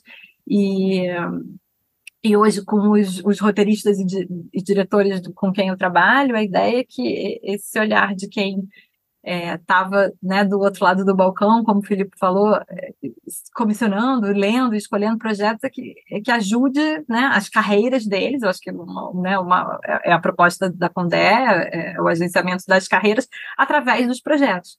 Então, a gente tem né, trabalhado cada vez mais nos projetos desses roteiristas para que eles cheguem parrudos ali ao mercado, a produtoras, ao, ao streaming, e isso é, é, né, faz parte do agenciamento dessa agência, ler esses projetos e, e discuti-los como se fosse uma consultoria de apresentação de projeto, que é o que né, já fiz na vida como trabalho e, e muito uhum. com os amigos, assim, ah, lê aqui, tá bom, não tá? Então, assim, parte do dia a dia é esse. É, e aí sim. tem gente que né, prefere que vá junto no pitching, tem gente que prefere ir sozinho, isso é, é, varia, assim, mas a gente é, ensaia o pitching, é uma coisa legal. Legal, legal. É, porque não nasce pronto, né? Isso aqui que a gente escolheu fazer da vida. Não, é, difícil, total. E né? você traz uma expertise super especial, né?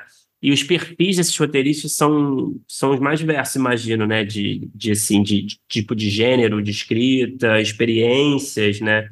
Imagino que tem um pouco de tudo, né? Sim, tem gente mais experiente, com, né? Com, e, e, aprendemos com os mais experientes e com menos experientes, né? É uma relação muito, muito pessoal ali, né? É, é, é de uma intimidade, de conhecer bem o, a pessoa e o trabalho da pessoa para poder enfim, fazer um bom trabalho, né? O, o agenciamento, menos do que negociar é, né, cachê, condições ali melhores ou piores, é, é tem muito da, da, da, prospecção, né, de, de, de sugerir o, o, nome da pessoa para outras salas, para outros projetos que a gente ouviu falar, assim, é esse, é, é, esse encontro de pessoas, né? Acho que a ideia da agência também é gerar conversas entre agenciados, especialmente, né? Roteiristas, diretores e, e no caso, o, o, elenco, né? Os atores, é promover essas conversas internas, assim. Eu estou muito feliz com esse trabalho, muito animada com essa, né? Nova fase. cara, eu queria aproveitar, a gente, como o Bruno falou, né? A gente tem, a gente abre perguntas para os nossos ouvintes que, que são apoiadores, né? Bom. E aí, nesse assunto, o Marcel Vieira, grande amigo aqui do podcast, mandou uma pergunta eu queria te fazer. Ele fala assim: quais as estratégias da Condé, é, quais estratégias que a Condé usa para buscar vozes originais no mercado em que se fala tanto de diversidade, mas cada vez mais as narrativas mainstream têm prezado por uma linguagem mais acessível e de menos riscos.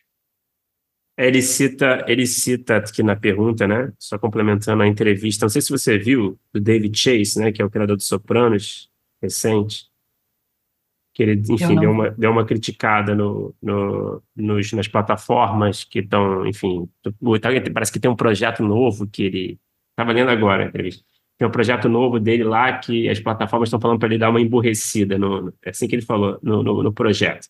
Ele acha que é isso. Então, Não, todo mundo, ninguém, down, né? É, dumb down, né? Então, enfim, ele fez um desabafo. É, eu acho que de alguma maneira ele está falando das plataformas e dos executivos das plataformas, mas em última instância ele está falando do público, do consumidor, né? Porque se não tem ninguém apostando ali num, em algo, é, não sei se é ousado é a palavra, ou sofisticado, e aí sempre tem um julgamento, é meio ruim assim, né, falar disso, mas é, talvez o público não está consumindo isso, e aí não está consumindo porque não tem. É, né? Fica um pouco essa coisa é, circular, assim, mas voltando à a, preocupação da agência, eu acho que é ter é, roteiristas de muitos perfis, né, para atender, mas é, é uma dinâmica de mercado, né? Outro dia uma, uma, uma roteirista me perguntou, pô, mas o que é o bom agenciado? Cara, o bom agenciado porque está trabalhando, né? Em última instância, esse é o bom. Então, você tem que ter ali, né? É, é, pessoas a, a, a, completar times de diversos gêneros, de projetos de diversos tamanhos, né? E, e, aí, pensando no que a gente tem visto de mercado brasileiro, né, depois de uma, uma leva de muitos cancelamentos, né, falando de séries e, e volume mesmo, né? Se, se, cada plataforma tinha ali um número X, esse número foi reduzindo, reduzindo, talvez metade. Então, se a gente já teve hum, há três anos atrás mais de 200, 200 séries, né? Contando entre Netflix, Globoplay, Amazon, Disney, é, Paramount, é, citei todos. A gente já teve mais de 200 projetos em desenvolvimento, esse número hoje é menor, talvez metade, né? E qual vai ser assim o tamanho do mercado brasileiro, levando em conta os interesses das plataformas e o que vai vir né, com regulamentação, com obrigatoriedade de conteúdo. Qual, é, o que, que a gente, enquanto audiovisual brasileiro, vai conseguir fazer? Qual, qual vai ser o nosso tamanho? E, e, e, pensar que agora né, tem fomento, tem política pública, são projetos né, de outra natureza, em que você, de repente, não tem um chefe ali direto, o projeto é mais seu, você tá, é, né, não está dividindo essa paternidade com ninguém, então tem perfis de projetos e perfis de roteiristas. E eu acho que né, parte do trabalho da agência é fazer esse, esse encontro, né? Esses encontros de perfis. Carla, é, a gente falou um pouco lá atrás sobre algumas características, né, que na sua opinião acabam é, destacando, né, alguns projetos né, em comparação aos outros. E você falou, né, que tipo, ah, sempre vai ter demanda para é, tiro, porrada e bomba, né? Biografias, histórias reais, enfim. E aí eu queria te perguntar ainda, fazendo um, um link assim com esse assunto, que tem a ver com o seu trabalho também, né, atual, é, tendências, né? Falando um pouco de tendências é, para o presente, para o futuro próximo, assim, em termos de gênero, formato. Você consegue apontar alguma coisa é, em termos de tendência, sim, que você sente é, nesse exercício né, de futurologia, né, que, que faz parte desse trabalho, você consegue, assim, talvez, apontar alguma tendência de conteúdo no futuro próximo? Eu não falei lá atrás em comédia, que eu acho que é um gênero que sempre tem demanda também, né? E, e no Brasil é algo que costuma fazer é, sucesso, especialmente no cinema. A gente está num momento feliz, né, do, do cinema com boas é, ótima é, notícia, né? Que o filme da Ingrid da Tatá, né? É, tipo, ai, que bom, voltamos a bater ali a casa de um milhão, assim, algo que não é tão brasileiro. E então acho que sim, sempre vai ter um espacinho ali para comédia, né? Toda plataforma que se preze tem sua, sua prateleira de comédia. É, e aí, falar de tendência, enquanto você é, me pergunta, eu, eu fiquei lembrando de um trabalho que a gente muitas vezes fazia enquanto player, que era catalogar o que, que a gente recebia, né? Porque tem ah, o mercado que é isso, mas aí você vai num evento, é, né?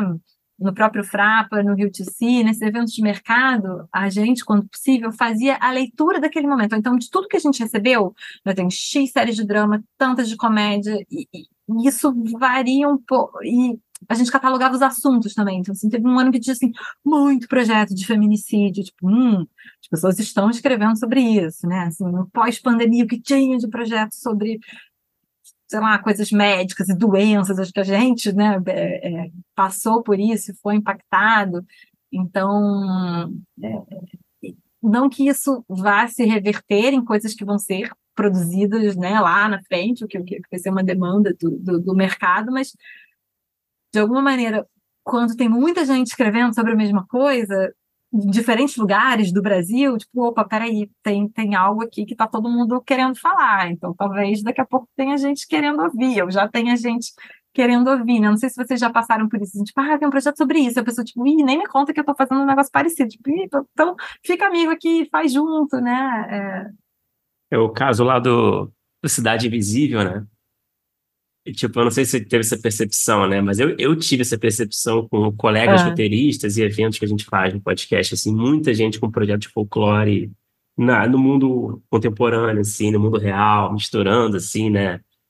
tipo, tinha muito projeto, muito, assim, detetive, com crimes cometidos por, por, por figuras folclóricas e tal.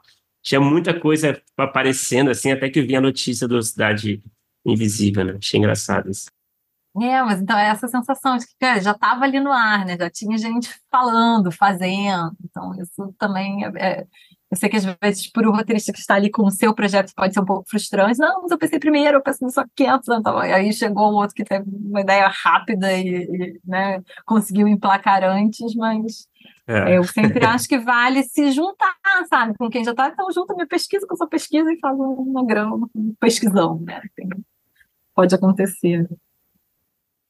Mas engraçado você falar isso, é, porque é, você falou de um, de um movimento, vamos dizer assim, interessante, que é se tem muita gente é, escrevendo, talvez tenha gente querendo ouvir. Eu queria que, que a gente também tem o outro lado, né? A gente também tem assim, o que que as pessoas estão querendo ver e que às vezes não necessariamente é o que os roteiristas estão escrevendo. Eu não sei se você tem essa percepção de vez em quando de uma certa desconexão é, entre. É, por exemplo, acho que um exemplo bom que você usou, é, para não ficar muito é, é, solta a pergunta, é, que me chamou a atenção, inclusive, quando você falou sobre a pandemia, que logo depois da pandemia tinha muita gente querendo escrever coisa médica, escrevendo coisa médica, etc. E eu, eu fiquei com a impressão logo depois da pandemia, pelo menos como espectador, que eu não queria ver nada que fosse médico e que me remetesse a esse período que eu fiquei em casa trancado. Então eu queria saber é, se você acha que existe essa uma certa desconexão de vez em quando e se os roteiristas é, podem trabalhar e devem trabalhar mais para talvez não existir isso ou não necessariamente, vai escrevendo porque uma hora vai chegar. É, como é que você entende tipo, essa leitura do outro lado, do roteirista para o que de repente o público está querendo ver? É pensar o roteirista enquanto consumidor também, né? Acho que é muito é mais difícil obrigar o roteirista a escrever sobre uma coisa que ele não quer falar, né? Claro que tem uhum. aí é, é, né, muitos convites, mas é, esse tipo de projeto que nasce ali espontaneamente é algo que ele quer falar. E, como você eu também, na pós-pandemia, não queria ver nada de doença, de hospital, tipo, pelo amor de Deus, de coisas dentro de casa, né? Tipo, ah, tem esse filme aqui que eu tô dentro de casa. Não, socorro, quero ver a rua, né? Quero um, um alívio para isso que a gente viveu e coisas, é, né? Talvez conteúdos mais leves. Mas, é, dando essa volta para falar aqui com, né, com quem está ouvindo a gente, é, eu acho que vale ficar atento é ruim dizer assim, ah, o que o mercado quer. Você pode querer fazer o que o mercado quer, você pode também ir para, para o mercado, né? Uma, uma, uma, uma escolha ali, uma, uma, uma, opção. Mas olhar de algum jeito, é, é, né? O que está fazendo sucesso lá fora, eu acho que o, o mercado brasileiro é, né, vem se profissionalizando, estamos todos nós aqui muito dedicados e entusiastas dessa é, profissionalização, é olhar o que é tendência lá fora. É, é, desses grandes eventos, lá no MIPCOM, por exemplo, tem uma, uma sessão em que eles só mostram tendências de tudo que está fazendo sucesso no mundo. Então, assim,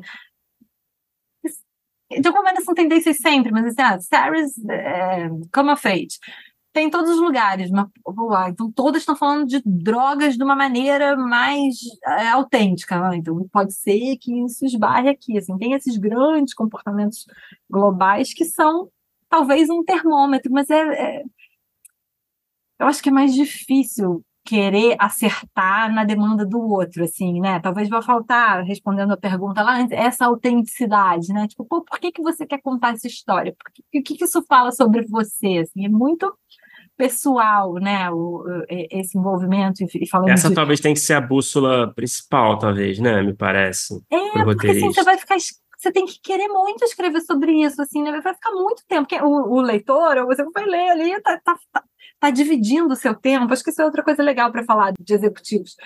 O executivo está dividindo o tempo dele ali entre né, X projetos, 5, 10, 15, 20. O roteirista está escrevendo, na maioria dos casos, aquele único. Então, assim, ele sim dorme, acorda pensando naquilo. Na, o, o, né, as, a, mesmo a produtora está trabalhando em outros projetos. Então, assim, ninguém vai estar tá tão, tão, tão, tão, tão mergulhado na história quanto o roteirista. Os outros vão ler, comentar, dar note, vestiu outra camisa, leu outra série, fez outros notes.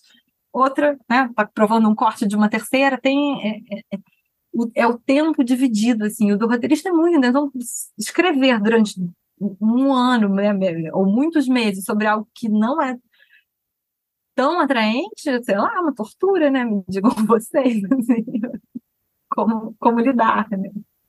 É, mas é complicado mesmo, né, não é fácil a vida do roteirista, né? É, porque mas... a maioria do, é, que a gente falou, a maioria dos projetos não vai, não vai ser feito, né? Você não pode pensar Sim. nisso quando você começa a escrever, você Sim. começa, né? é. né? Tipo, beleza, desistir aqui, vou fazer outra coisa. Então, Fora o tem tempo que acreditar de vida muito. de um projeto, né? Para você tentar pegar uma, uma, uma, sei lá, uma moda, é, é muito é. difícil.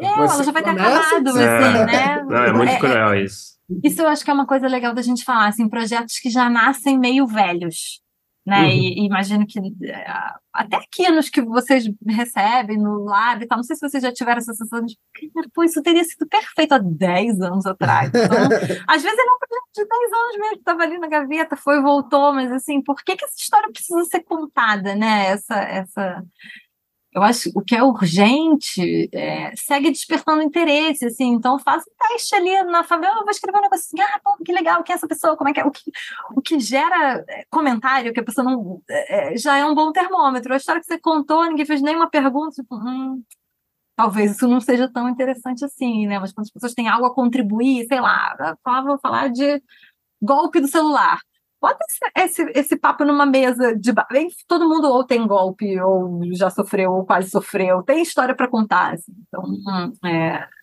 temas quentes assim né que gerem empatia eu acho que é um, uma coisa muito importante é, né, nos projetos e nessa comunicação com o público assim tendem a fazer mais sucesso os projetos que geram empatia em alguma medida ali em algum grau né porque acho que isso é do humano assim então projetos empáticos eu acho que tendem a prosperar. Mas você falou essa coisa do projeto que nasce velho e, e esses momentos. Eu acho que além, além disso, uma coisa que eu noto, não sei se você nota também, é que existem alguns projetos que eles não, não, não nem só são velhos porque de repente são de 10 anos atrás ou seria interessante há 10 anos atrás. Às vezes eu fico com a impressão que existem alguns projetos que eles são pensados para o momento atual, mas porque o roteirista ele está querendo falar sobre esse momento atual, só que ele tem uma cabeça antiga para o momento atual e, e quer falar para um público mais jovem. Então, vou dar um exemplo assim. É, teve um momento é, de mercado que procurou-se muito falar sobre games. Games já vai ser o próximo, não sei o que, não sei o que lá. E a quantidade de projetos que eu li sobre games com uma visão quase que preconceituosa do gamer e do mundo gamer, do tipo, o ah, misbehavior, né? Do, do... não, é, é muitos As projetos drogas, né? assim, né? que me parecia que me parecia de pessoas mais velhas que não entendem esse universo e querem falar para esse universo, falando para o cara que é o cara que vai assistir, você está fazendo errado, você tinha que estar tá na rua jogando bola. E aí então, cê, lendo um livro, né? Então, é, é, tipo, é. Tem um é, julgamentinho, assim, tem no um projeto, que, né? Que é que tá. É, é, um, é um, ele até quer falar sobre uma coisa atual, para um público atual, mas ele simplesmente não, não tem essa cabeça, às vezes, sabe? E aí, é da forma, né? Da forma é, errada. E aí acabam assim. se tornando projetos que eles parecem velhos falando de uma coisa nova. Então, assim, é aquilo. Eu não quero dar exemplos muito claros, mas sei lá, é como se a gente pegasse um negócio de game e aí o o, no final o cara quisesse que o garoto fosse andar de carrinho de rolimã, sabe? Que é uma Isso coisa era importante para ele, que estava escrevendo é, o projeto, tá e não... Uma, é para o consumidor, né? É, eu acho que assim, nesse caso de acertar mercado, tem que focar no consumidor. O que essa geração gamer quer ver? E aí vai falar com quem entende, vai reunir lá né, o seu público-alvo, suas crianças, seus jovens, que, que não é o, o, o, Às vezes não é quem está escrevendo.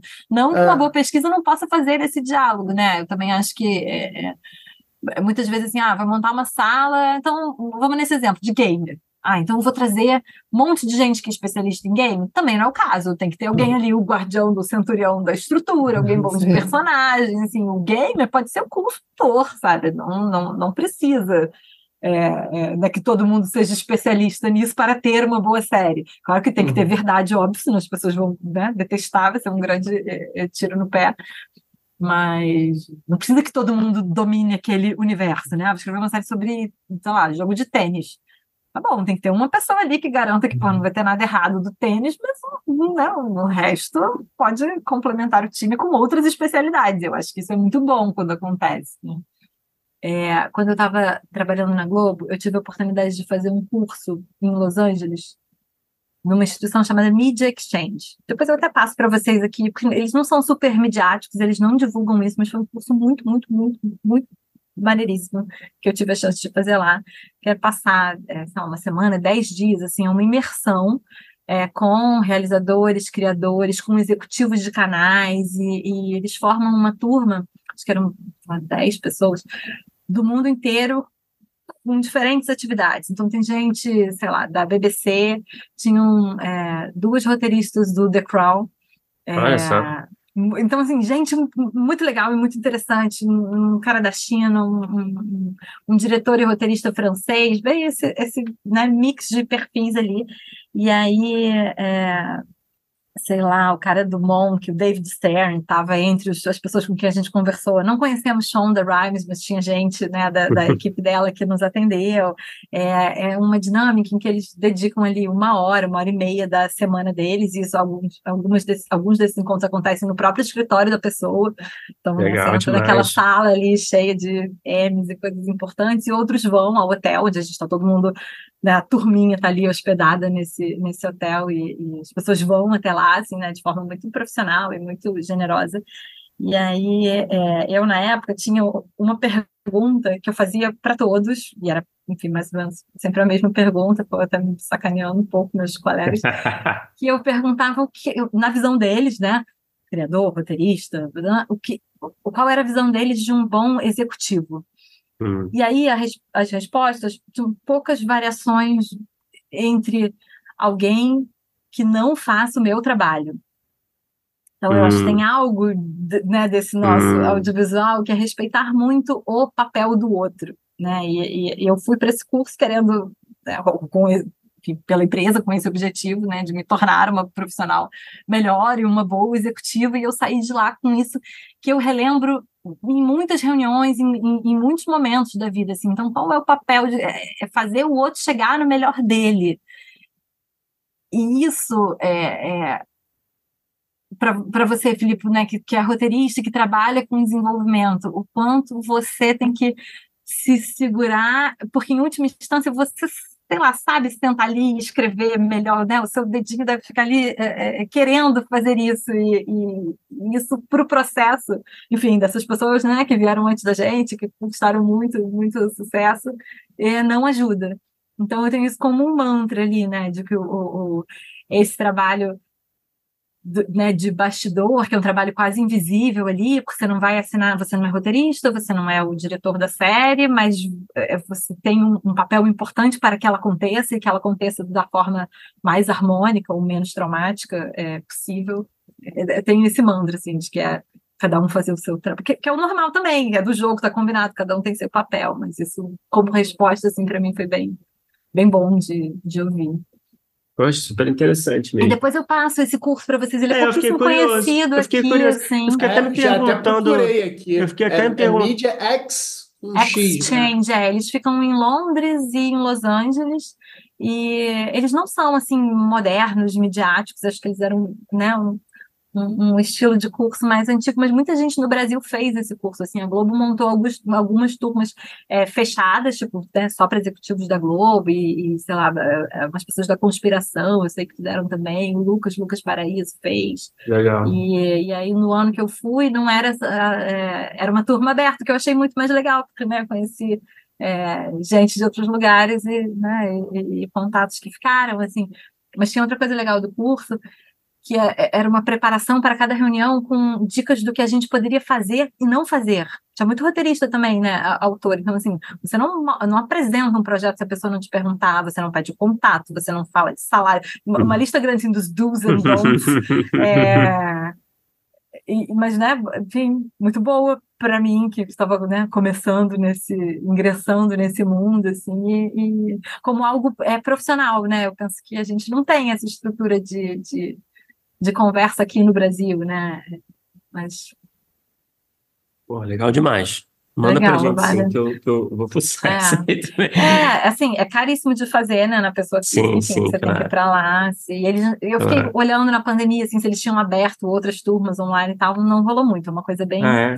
bem ah, tá. presencialzinha, assim, bem, bem formal, mas foi, foi uma experiência boa. Carla, é, para encerrar esse papo ótimo aqui com chave de ouro, é, vou te fazer uma pergunta que, assim, é aquela pergunta que a gente sempre faz, não tem escapatória, porque é o que a galera quer saber. e também não tem muito uma resposta, então fica todo mundo frustrado, e é isso aí, mas faz parte do jogo, que é, é dicas para quem está é, tá começando aí como roteirista, ou não necessariamente está começando, mas quem está com certa dificuldade, né, de de furar a bolha, né, de conseguir oportunidades em sala de roteiro, enfim, de conseguir oportunidades em geral, né? Que dicas que você dá para esses roteiristas? Você tem alguma dica um pouco mais concreta? Acho que tudo está valendo. Eu sei que não tem muito uma resposta, né? Então, é, o que, que ah, você pode vou... dizer para a galera?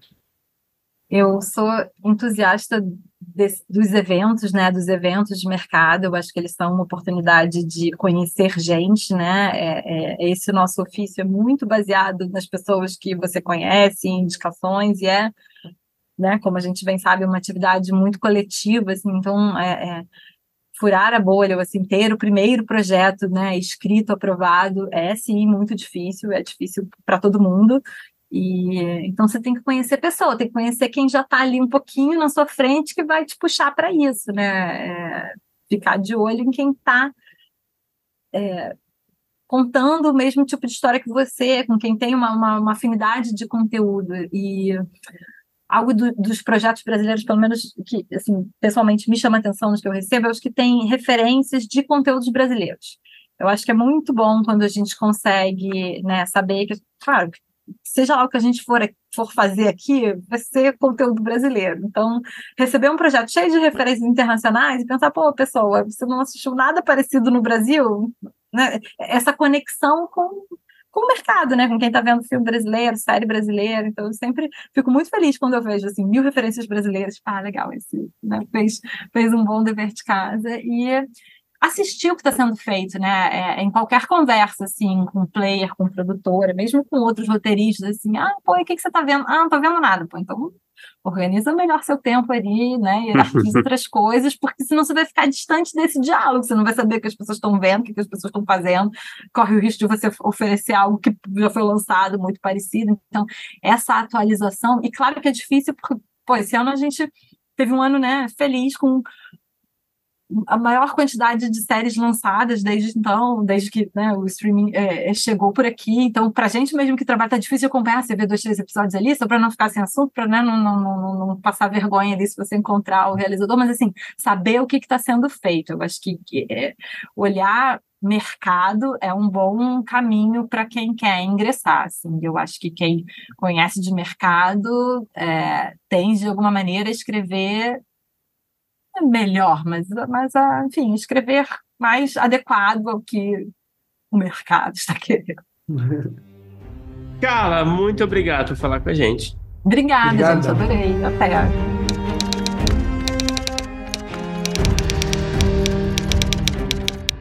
Opa, chegou até aqui? Muito obrigado por escutar. Conheça nossa campanha de apoio na Aurelo em escute.orelo.audio barra primeiro tratamento. Por lá você pode ganhar recompensas exclusivas e nos ajudar a continuar conversando com os nossos roteiristas favoritos. Tem dicas, comentários ou sugestões? Fala com a gente pelas nossas redes sociais e não se esqueça de assinar o feed do primeiro tratamento pela Aurelo. Até a próxima!